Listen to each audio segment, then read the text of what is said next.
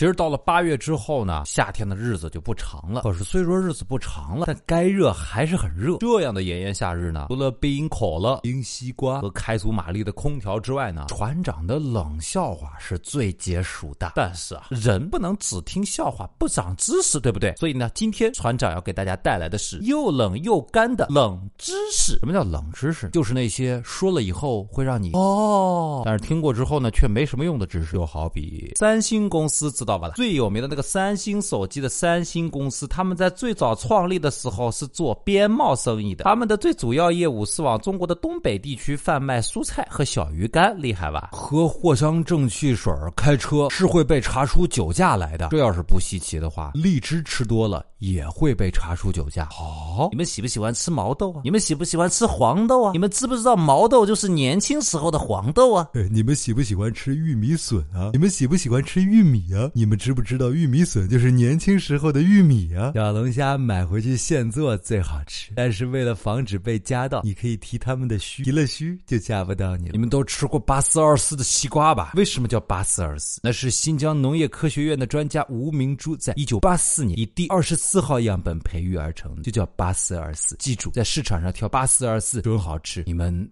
都喜欢吃日料的时候放芥末，但你知道芥末 wasabi 跟辣根儿根本就不是一种东西。我们在市面上买的绝大部分芥末都是辣根儿。喜欢吃关东煮的都吃过甜不辣，对吗？还有人在日料店吃过天妇罗是吗？你们知不知道这俩其实是一个东西，都是 tempura 的音译，也有译出去的。比如说英文里面的番茄酱 ketchup 就是闽南话里面鱼酱的音译。传说苏联以前的元帅朱可夫特别喜欢喝可乐，但是这是敌国饮料，怎么能在大庭广众之下喝呢？所以他找可口可乐的技术人员想办法做出了一种无色可乐，并且在瓶盖上印上了红色五角星，假装这是伏特加。你在宜家买的瑞典国菜瑞典肉丸子，其实是发源于土耳其的。仔细看看你们家风油精的包装，上面写了风油精可以喝，但是不好喝。别问我怎么知道的。你们都喜欢吃爆米花吧？啊，以前一个大千锅，砰一下像腾云驾雾一样，你知道吧？爆米花曾经在世博会上隆重推出的时候，是当成高科技产品的。中国人呢，喝茶是泡茶喝；英国人呢，喝茶呢要加奶加糖；日本人呢是把中国的绿茶打碎了叫抹茶。可是你知道吗？在唐朝以前的古人喝茶的时候是要放葱花和生姜调味的。你们知不知道有一种专门的病就叫做葱属恐惧症？他们是特别害怕葱和大蒜，但他们不是吸血鬼，所以如果真的不喜欢，也不要强迫自己去吃啊。如果皮肤长时间接触大蒜的话，会造成局部的烧伤哦。所以敷脸还是用面膜和黄瓜，不要用大蒜哦。你知道吗？土豆可以吸收和反射 WiFi 信号。以前波音公司就用土豆模拟人类来测试飞机上的 WiFi 信号强度。喜欢吃辣椒的同学，你要懂得分辨。一般来说呢，弯的辣椒要比直的辣椒更辣。这就是关于食品的冷知识了。你还知不知道什么相关于食物的特别冷的、别人都不知道的知识？快跟船长跟大家分享一下吧。新浪微博找到扬州就是杨小川说的最有意思的，我们有奖品送给你哦。嘿，